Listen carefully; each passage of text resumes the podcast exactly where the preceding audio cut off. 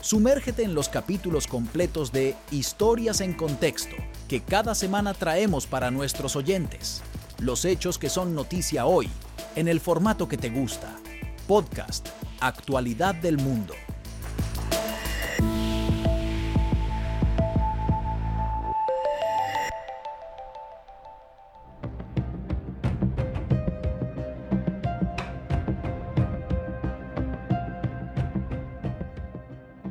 Una de las armas de defensa aérea de energía dirigida, la más sofisticada en los últimos tiempos, con la que se blinda Israel en estos momentos en los que ha estallado la guerra entre este país y el grupo Hamas. Es la cúpula de hierro, también conocida como el domo de la roca, sombrero o rayo de hierro.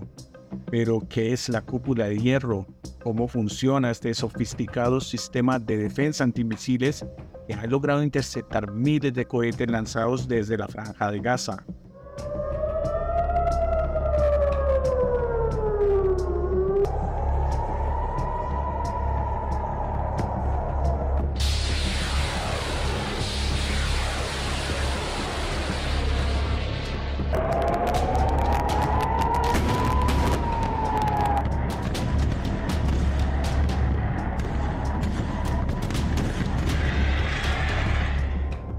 En este capítulo hablaremos sobre esta poderosa arma militar que ha sorprendido al mundo entero, su poder de derribar misiles y contrarrestar los ataques en tiempo récord en el territorio de Israel.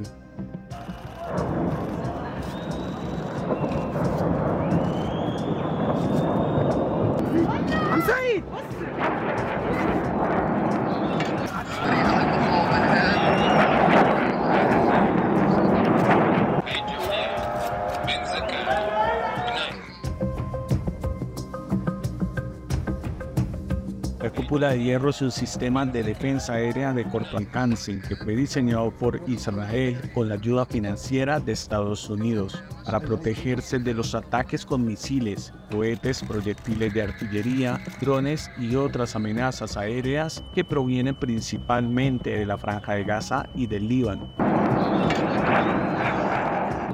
El funcionamiento es bastante sencillo cuando se detecta un proyectil enemigo, se calcula su trayectoria y se lanza un misil interceptor que lo destruye en el aire antes de que impacte en el territorio israelí.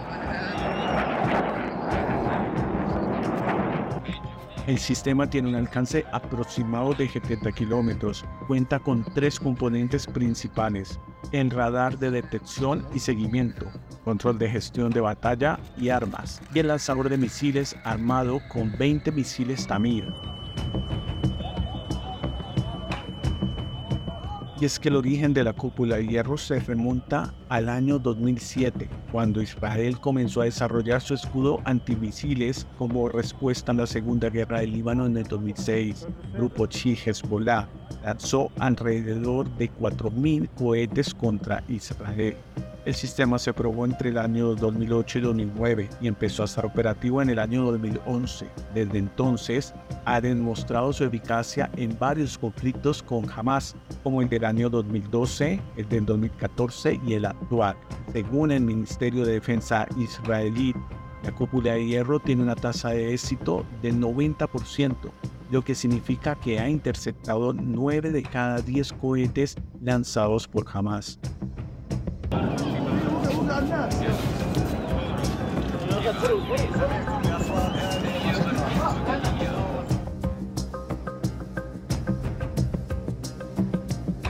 Sin duda, este sistema ha sido un factor clave para reducir los daños causados por los cohetes palestinos.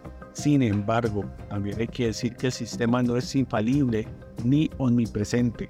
No puede cubrir todo el territorio israelí ni interceptar todos los proyectiles. Algunos cohetes han logrado burlar el escudo o han caído en zonas deshabitadas o fuera del alcance del sistema. Además, hay que tener en cuenta que cada lanzamiento del sistema tiene un coste aproximado de 50 mil dólares, lo que supone una carga económica importante para Israel.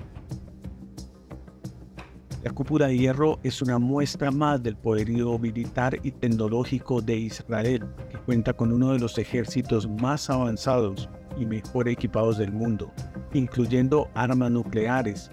Sin embargo, también hay que decir que la cúpula de hierro no garantiza la seguridad ni la paz en este territorio.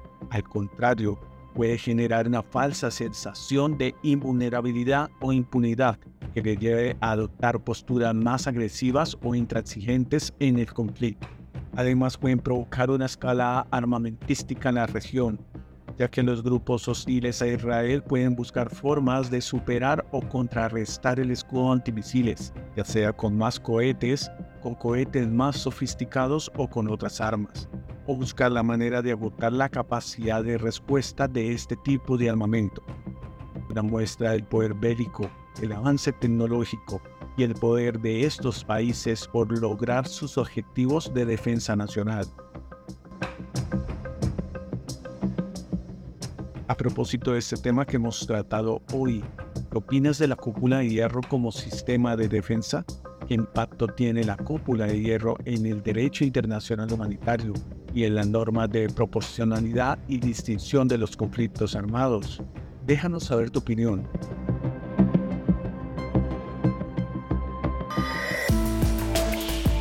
Episodios completos, historias en contexto.